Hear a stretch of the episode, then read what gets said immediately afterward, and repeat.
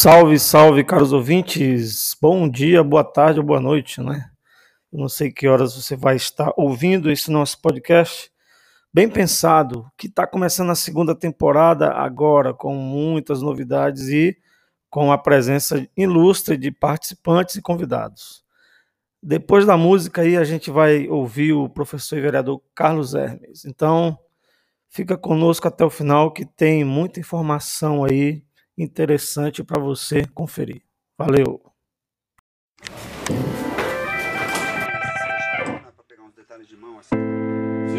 Tá tudo certo, tá? Oi.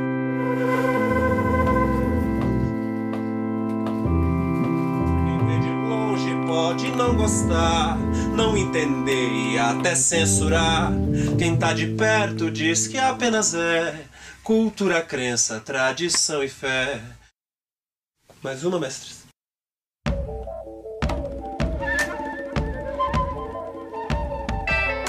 A gente vê, a gente ouve, a gente quer. Mas será que a gente sabe como é? Quem vê de longe pode não gostar, não entender e até censurar. Quem tá de perto diz que apenas é cultura, crença, tradição e fé. A gente vê, a gente ouve, a gente quer. Mas será que a gente sabe como é? Quem vê de longe pode não gostar, não entender e até censurar. Quem tá de perto diz que apenas é cultura, crença, tradição e fé. Terra de avião é céu, piso de jangada é mar.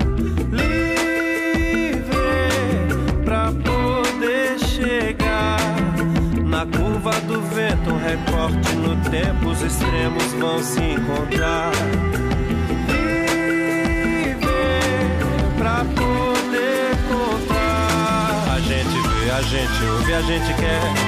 Mas será que a gente sabe como é? Na rosa o olho visitar, pétalas e espinhos no mesmo lugar. Na rosa o olho visitar, pétalas e espinhos no mesmo lugar.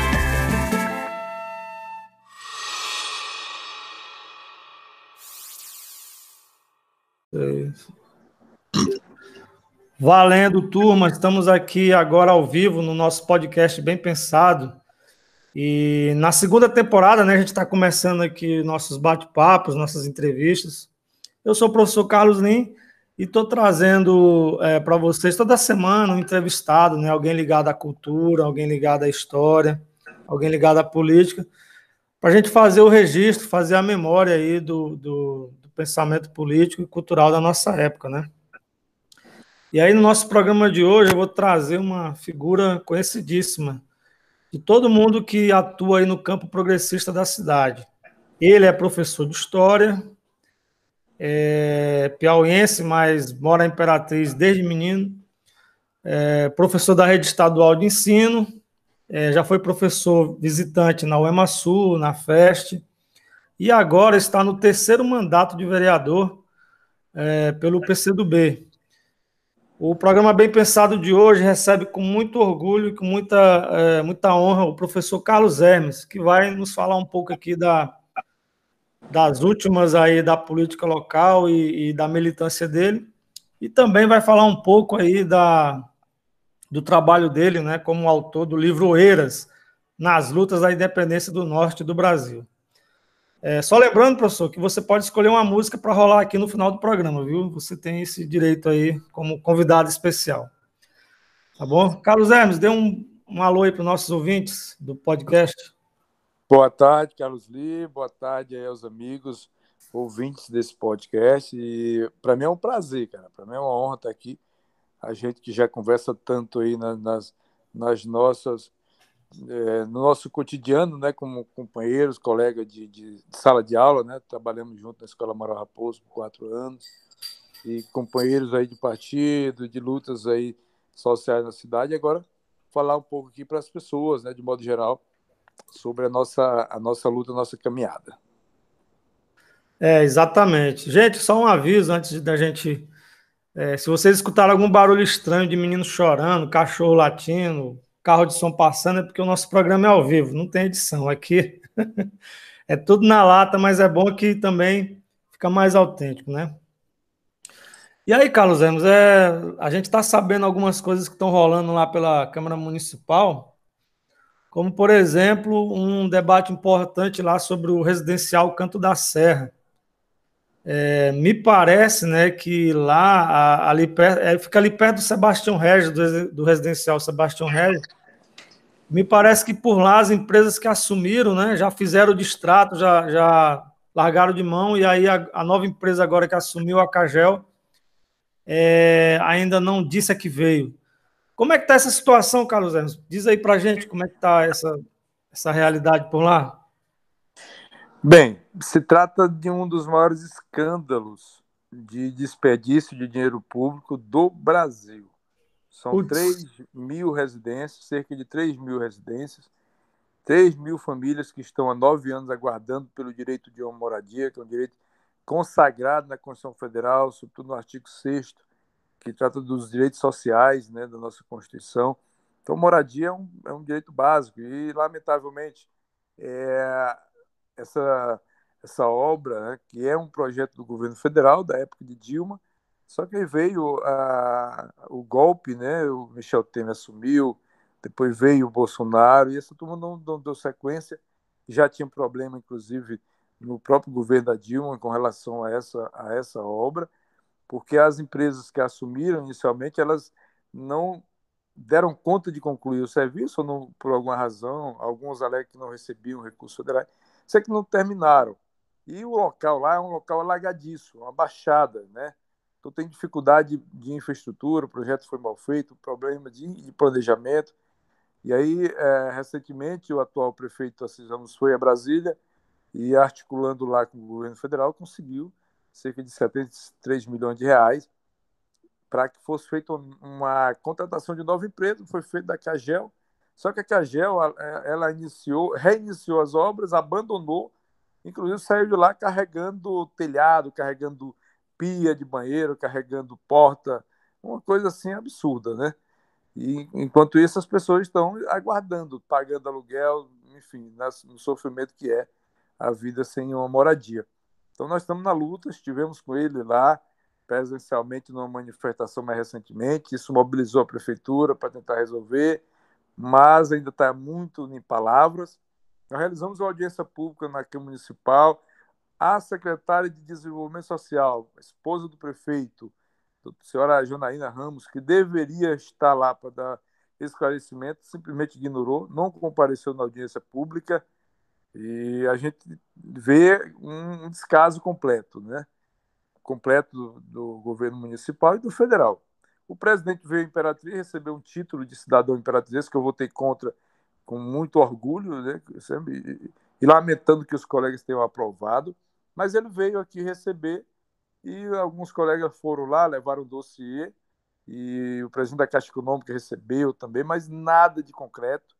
Eu até acho que eles é que têm o poder de resolver. Espero que resolva, espero que dê alguma solução, mas lamentavelmente está ainda é, dessa forma, viu, Lia? Então, vamos continuar. As pessoas estão mobilizadas, devem fazer essa semana que vem outras manifestações, chamar a atenção da sociedade. E, claro, o vereador Carlos Zé vai estar mantendo o apoio permanente a essas comunidades. São, é, Carlos, são quantas famílias lá no, no Canto da Serra?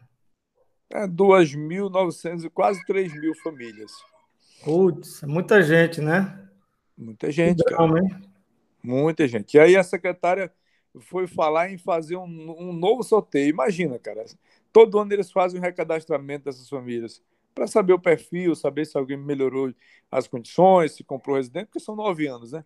Até que recadastramento é normal. Agora ela vem falar de fazer um novo sorteio, ou seja, a pessoa passa a vida toda esperando, aí vem um novo sorteio, entram novas pessoas, loucura. Então é realmente sem sentido mostra realmente a, a falta de sensibilidade que esse governo tem e que essa eh, secretária também tem. Você acha que de repente pode estar havendo algum tipo de, de desvio de conduta aí nessa questão por parte da prefeitura? Olha, a prefeitura ela tem responsabilidades, tá? tem responsabilidades. Inclusive, o, o doutor Jadil Siqueira, promotor de meio ambiente, ele notificou a prefeitura pedindo informações, né? Pedindo informações sobre isso. Por exemplo, esses 73 milhões que veio, quem é, quem é que administra a obra? Caixa Econômica diretamente. O município tem a, a função de fazer sorteio, de acompanhar, de fiscalizar. Portanto, no mínimo, a prefeitura não está fiscalizando, não está cumprindo o seu papel. Se a gente não tem agora o momento das pessoas se mobilizarem, e a gente lá, alguns vereadores, eu, Alberto Souza, Júnior, se a gente não fosse lá, cara, a prefeitura ainda hoje estava omissa, calada diante de uma situação como essa. Entendeu? Como é que ela é a fiscal da obra, a empresa ela abandona a obra, sai carregando é, materiais que é com dinheiro público, entendeu? Dinheiro público e ela simplesmente agora o que fala é em fazer o um novo sorteio. No mínimo tem aí é, no mínimo tem aí é, é, uma irresponsabilidade por parte da prefeitura. É, rapaz, esse é o Brasil do Bolsonaro, né? Essas, temos essas loucuras aí que a gente, de vez em quando, hora em quando, se depara aí na, na realidade, né? E por falar nisso, é, a Câmara aprovou um, um, uma, um título, a, concessão de um título de cidadão imperatrizense para o nosso presidente, para o nosso não, para o presidente da República, né? E o é, que, que você acha disso, Xará? Você se posicionou contra, né? Eu vi lá você muito veemente, inclusive. É, qual a sua avaliação desse título? Para que mesmo, né? Vamos dizer assim. Olha, é uma, um, um, dos absurdos, né? Da, dessa, dessa política ligada aí ao município. Um absurdo. O vereador que propôs foi Ricardo Seidel, que é muito ligado aí ao bolsonarismo e tem assumido posturas muito extremadas, né? E eu me coloquei contra, claro que me coloquei. Primeiro que não há uma relação de serviço prestado do presidente à imperatriz que justifique. A BR-010 era obra do PAC. O PAC foi, naturalmente, um programa do governo Lula que a Dilma continuou. Então a Dilma saiu, deixou todo o recurso, deixou o planejamento, deixou a empresa contratada.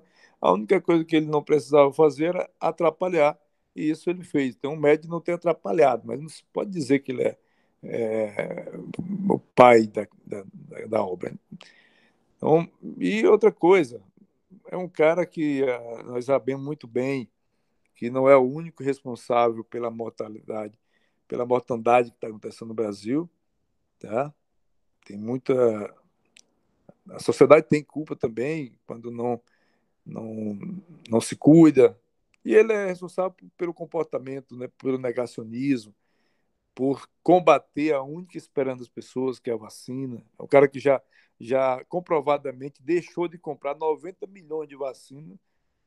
Isso foi colocado pela representação da Pfizer, se não me engano, pela o representante da, da Coronavac também, é, assim, alguém que sabe que tem o dinheiro na mão e não compra a vacina porque não quer, por questões ideológicas, porque a vacina é russa, ou a vacina é, enfim, ou não acredita na vacina, estimula as pessoas a não acreditarem, a aglomerarem. Então, assim, isso é, é, é, é alguém muito aliado do vírus, né? Eu diria que é o presidente do Brasil é o maior aliado do vírus no Brasil. Então isso é, é danoso. É, como é... que eu é. vou, como é que eu vou votar no título de cidadão para um cidadão para um cara desse? Não tem como.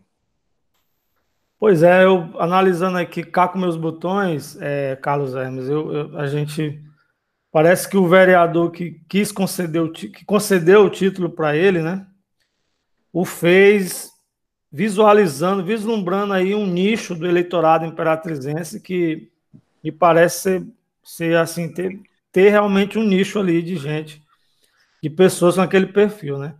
Mas falando do, da entrega do título em si, foi meio esquisito, né? Ali no, no aeroporto ali, não teve uma. Ele, o, o Bolsonaro fazendo galhofa, né? É, fez até uma piadinha sexista com a vereadora, com a, a vereadora que falou que o marido dela tava viajando, e o Bolsonaro, ih, tá viajando. Aquele jeitinho dele, né? Meio é... meio mateiro, né? De sempre se referir à questão sexual, né? Sim, sim. Mas vamos, vamos. É, é vamos foi, foi, foi a, uma, uma forma é, que fugiu, né? Eu não sentia aquilo como respeito à cidade nem ao parlamento, não. É, mas enfim, isso aí já. CH, já... hoje, é, hoje é o feriado de Corpus Christi, né? E você me parece que tem um projeto de lei que institui o dia de hoje como um, como feriado municipal, é isso? É isso mesmo? Explica pra gente melhor como Sim. é. Eu fui procurado pelo bispo, Dom, Dom, Dom Wilson Basso, e fui até a diocese e ele me pediu para que fizesse essa lei. Né? E ainda oficializou, né, oficiou para o meu gabinete solicitando é, que eu encaminhasse essa lei.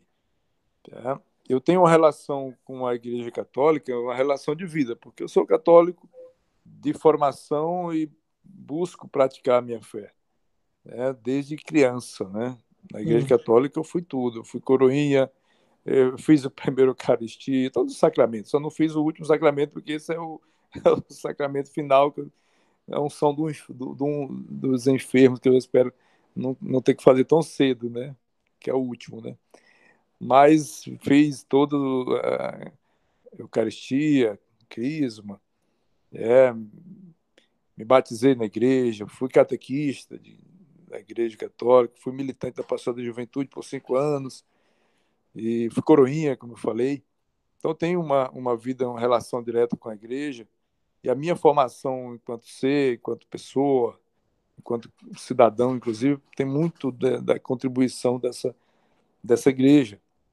E essa, isso talvez tenha sido uma das razões para ele ter me escolhido, me chamado e pedido. Eu fiz com todo prazer. Eu alterei a lei 370/85 que é uma lei que coloca, ela é uma lei só, mas que institui ah, o, ah, o, aniversário de 6 de julho, né, aniversário da cidade, institui Sexta-feira Santa, Corpus Christi e Santa Teresa d'Ávila. Então são três feriados numa única lei. O que, que eu fiz? Você tem aí um, o aniversário da cidade que é um, é um feriado comercial e três feriados religiosos. Eu fiz foi separar o Corpus Christi do feriado comercial. Por que ele?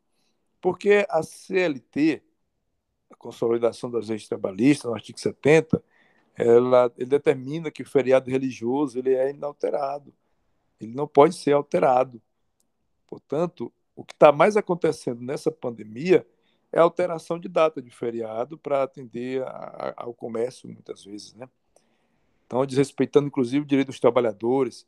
E a igreja ela precisa manter o, a quinta-feira de Corpus Christi. Por isso, a minha lei ela fixou a quinta-feira de Corpus Christi, tá? E ela proibiu o funcionamento do comércio e proibiu a alteração dessa data. Porque o prefeito poderia querer jogar para sábado, né? Para poder manter o comércio funcionando, né? Como a gente sabe que tem pressão sobre ele, né? Nada sim, contra o comércio. Sim. O comércio. O comércio precisa funcionar, mas a gente precisa respeitar o, o descanso dos trabalhadores, a gente precisa respeitar a tradição religiosa. Corpus Christi é uma tradição linda da igreja no mundo todo, né? desde o século XIII. Verdade, verdade. Desde o século XIII, mas Imperatriz tornou a, nossa celebração, cara, uma, uma um evento para o Brasil, né? É, a igreja, a, a TV Rede Vida veio transmitir quando a gente podia aglomerar ali no estádio, juntando 20 mil pessoas. Sim, sim, eu lembro, eu lembro. Então, Hoje está acontecendo, vai daqui a pouco eu vou né, para nossa celebração a partir das 17 horas, mas será nas, nas paróquias, 33 paróquias de Imperatriz farão a sua celebração de maneira separada por conta da pandemia. É, e, o, e, o, Marco Aurélio criou a lei estadual, né? O Dom, Dom Wilson também chamou, foi, Marcos, ele apresentou e foi aprovado na Assembleia também. A gente repercutiu na nossa coluna no blog a lei estadual do professor deputado Marco Aurélio, né, que institui o feriado como feriado estadual. Exatamente. É, Carlos, a sua militância, ela vem da, da Igreja Católica também, das SEBs, ali das pastorais de base, é isso? Ou você começou no movimento estudantil? Você foi presidente da UMS também, né? Fui. Na verdade, eu comecei é, na PJ, na Pastoral da Juventude, né? Aos 16 ah, anos. sim, sim. Eu, eu, eu participava aí da, da, hoje paróquia de São José do Egito, no Bacuri. Eu me crismei lá em 96. E logo em seguida eu fui para a militância da Pastoral da Juventude, né? Então, a igreja, nessa linha pastoral, ela compreende o evangelho vivo, né? Na perspectiva da inclusão do ser humano. E ela, ela nos disse o seguinte: eu aprendi que política é participar da sociedade e transformar a sociedade para a gente construir a civilização do amor, em que a vida possa ser digna, que haja vida e vida em abundância, como diz a palavra de Deus. Então, como que eu fui para o movimento estudantil? Levado pela, pela pastoral da juventude. E aí, no na, na, mesmo ano, eu fui logo para concorrer à representação estudantil no Nascimento de Moraes, em 96, eu tinha 16 anos na época. Depois fundei o Grêmio Estudantil no ano seguinte, 97. Depois fui presidente, fui do Grêmio da Escola Maral Raposo. Depois eu fui eleito presidente da União Municipal dos Estudantes Secundaristas. E no meio do, do da minha gestão passei para o EMA. E aí, no mês seguinte, já estava concorrendo a vice-coordenador do Centro Acadêmico de História, CAIS. É, loucura, né? Tudo muito rápido. E depois eu assumi a coordenação do, do depois eu fui é, eleito vice-coordenador geral do Diretório Central e assumi a, posteriormente a coordenação geral do Diretório Central dos Estudantes, né, nosso é, DCE. E assim foram 10 anos de militância estudantil, paralela à militância na igreja, né, porque eu nunca abandonei. Depois da, da PJ, né, que eu passei muitos anos na PJ, é, eu passei a contribuir também com os movimentos pastorais de modo geral. Então tem uma relação muito direta aí. Beleza, muito bom. Estamos conversando aí com o professor e vereador Carlos Hermes, ele que é do PCdoB, um quadro aí da, da esquerda maranhense. E eu vou colocar ele agora numa sinuca de bico aqui, mas ele, como um, um, um grande orador, ele vai saber responder. Professor Carlos Hermes, é, eleições 2022. Governador já apontou dois nomes. Aliás, tem dois nomes aí que podem receber o apoio do governador, né? Um é o senador Everton, PDT, e o outro é o Brandão, o, vi, o atual vice-governador que já está no PSDB, né? E aí, na sua é, opinião, assim, vendo o cenário a partir de agora, quem que pode ser o candidato do governador para 2022? Você já tem alguma, alguma aposta aí de ficha? Eu acho que nem o Flávio tem essa resposta nesse momento. Porque a.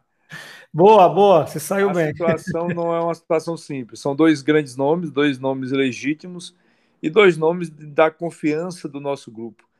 É o Carlos Brandão, vice-governador leal, está muitos anos aí como vice-governador, vai assumir a cadeira e vem construindo uma pré-candidatura. Então, imagina, se ele, ele assume em abril, vai ter tempo aí de, de, fazer uma gestão boa, dar continuidade de gestão do Flávio e se colocar.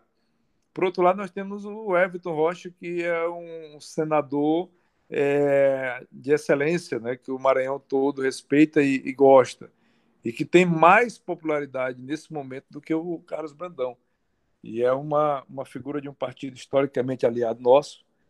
Assim como ele foi um vice leal, o PDT foi um aliado leal a vida toda, e mais do que isso.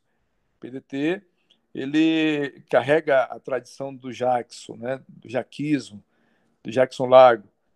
Então, a aliança com o PDT se dá aqui no Estado, mas se dá em todo o Brasil com o PCdoB. Né? Temos muita identidade, muita afinidade ideológica com o senador Everton Rocha, de modo que a, a essa situação ela vai ter que ser tom, é, tratada com o cuidado e habilidade que o governador tem de sobra. Né? No momento certo, nós saberemos é, quem será o, o candidato a, apoiado por todos nós. E creio que nós teremos apenas um. Nós vamos trabalhar para a unidade desse, desse campo para garantir que o sucessor de Flávio continue o trabalho transformador que ele está fazendo no estado do Maranhão já há bastante tempo e que é, qualquer um dos dois tem condições de fazer, de dar continuidade. Tá aí, muito bem. Esse aí é o professor Carlos Hermes, vereador de Imperatriz também. E dando um show de bola aí nas, nas análises políticas para 2022, né? É, professor Carlos, muito tristemente, é, eu gostaria aqui de registrar a passagem né, para outra existência, para outro plano é, espiritual aí do nosso amigo e, e, colega de tempos de Uema, o Antônio Antônio Silva, Antônio Silvino, que a gente conhecia mais como Sintônio, né? Veio a óbito devido a complicações da Covid. E era uma figura muito divertida, muito. Eu sei que você o conheceu também bem, era, ele era muito espontâneo. E nos momentos mais difíceis, assim, ele sempre tira, dava umas, tirava umas sacadas muito boas, assim, de, de que fazia a gente até rir da própria desgraça, né? Vai fazer muito falta aquele, aquele gordinho, né, professor? Era um amigo, cara, um amigo particular, alguém que eu tinha um carinho muito grande. E um cara, um ser humano ímpar, né? solidário pra caramba, humilde, desapegado com essa questão material, com o princípio de coletividade, sabe? Uma, uma mente brilhante, porque ele era muito. ele era um humorista, né?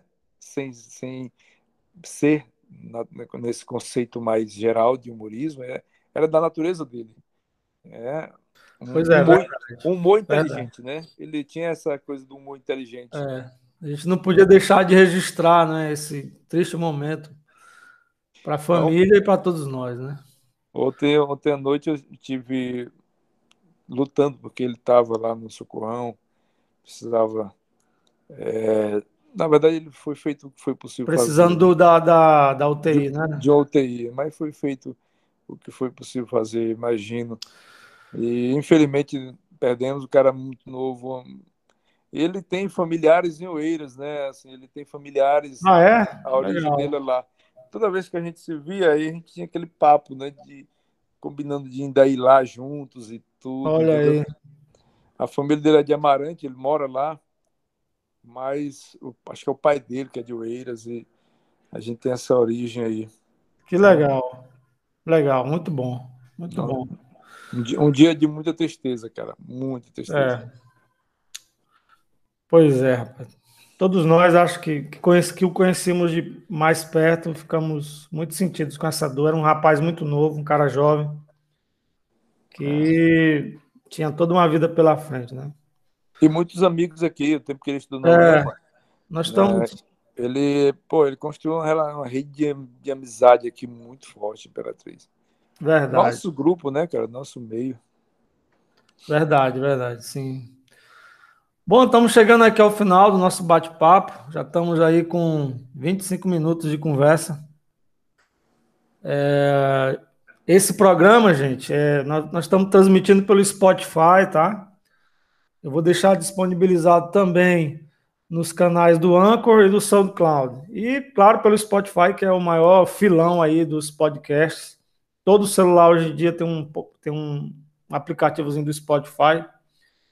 Nosso programa sempre vai ao ar nas terças-feiras, que é o tempo que eu ouço a galera e edito e coloco no ar. Foi um prazer tê-lo aqui, professor Carlos Hermes. As suas elucubrações aí e ponderações foram de muita utilidade para a gente esclarecer muita coisa que tá, que estava no ar aí.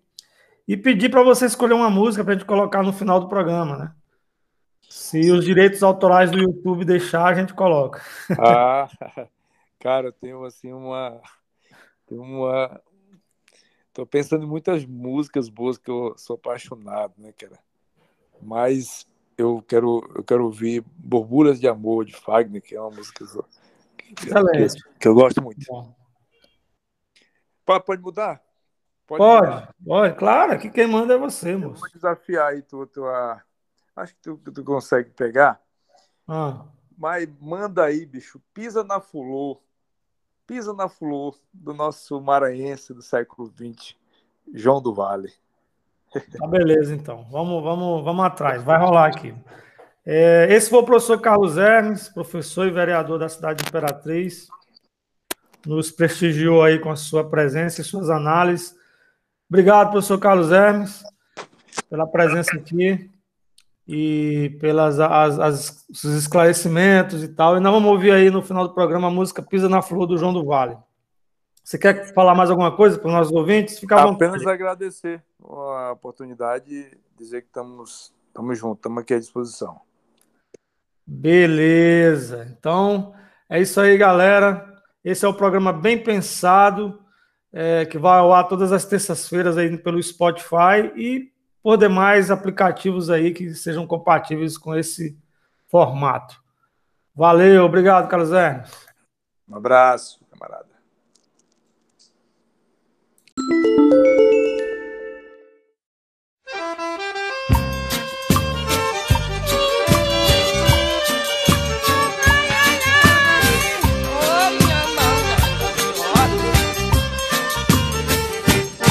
Um dia desse eu fui dançar lá em Pedreiras, na rua da Golada, gostei da brincadeira. Zé Caxanga era o tocador, mas só tocava pisa na flor.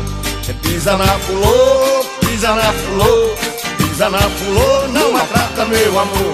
Pisa na flor, pisa na flor, pisa na flor, não maltrata meu amor. Seu serafim cochichava mais de ó Sou capaz de jurar, nunca vi forró melhor Até vovó agarrou na mão de vovô E disse, embora meu velhinho, vamos pisa na fulô pisa na fulô, e pisa na fulô E pisa na fulô, não maltrata meu amor Oi, pisa na fulô, pisa na fulô Pisa na fulô, não maltrata meu amor Eu vi menina que nem tinha 12 anos Agarrar seu pai, também sair dançando Satisfeito e dizendo meu amor Ai como é gostoso, pisa na flor Pisa na flor, pisa na flor Pisa na flor, não maltrata meu amor. Pisa na flor, oi, pisa na flor Pisa na flor, não maltrata meu amor. De madrugada, Zeca Caxangá Disse pro dono da casa não precisa me pagar. Mas por favor arranje outro tocador. Eu também quero pisar na fulô. Foi pisa na fulô, pisa na fulô. Pisa na fulô, não maltrata meu amor Foi pisa, pisa, pisa, pisa, pisa na fulô É pisa na fulô, não maltrata meu amor. Oi!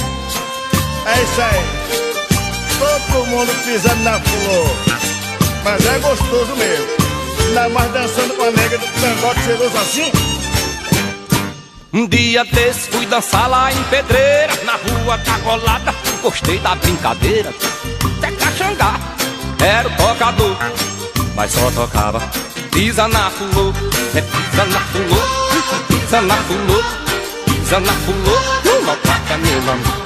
Pisa na fulô, oi, pisa na fulô, pisa na fulô, não maltrata meu amor. Seu serafim cochichava mais que ó Sou capaz de jurar, nunca vi forró melhor Até vovó agarrou na mão de vovô E disse, embora meu velhinho Pisa na fulô, pisa na fulô Pisa na fulô, pisa na fulô Numa cata meu amor. Mas pisa na fulô, pisa na fulô pisa na fulô, numa cata meu amor